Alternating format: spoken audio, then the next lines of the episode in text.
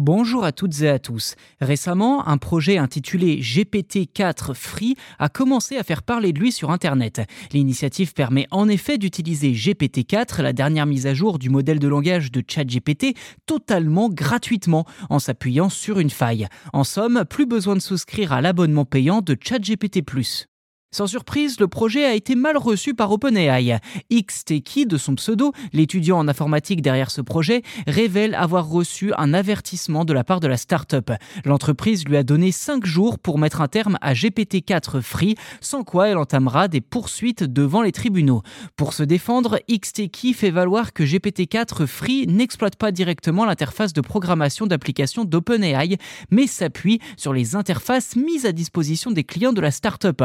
Clair, ce sont ces entreprises qui payent la facture pour les utilisateurs de GPT-4 Free. Un outil comme GPT-4 Free représente donc une perte d'argent pour les clients d'OpenAI qui cherchent à surfer sur le boom de l'intelligence artificielle générative.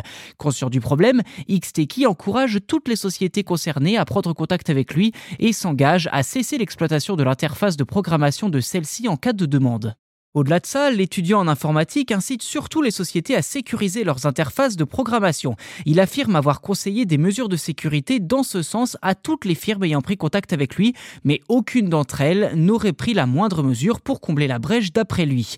Comme le précise XTeki, GPT-4 Free n'est pas le seul outil en mesure d'exploiter la faille des interfaces de programmation. Malgré la pression exercée par OpenAI, l'étudiant ne prévoit pas d'enterrer son projet pour le moment. Si la startup veut absolument que le code de GPT-4 Free disparaisse, elle doit soumettre une requête Digital Millennium Copyright Act, DMCA, une loi américaine qui protège les droits d'auteur en ligne, auprès de GitHub où est hébergé le code du projet. Une mesure qui n'empêchera certainement pas d'autres développeurs d'utiliser l'outil ou d'exploiter la faille des interfaces de programmation.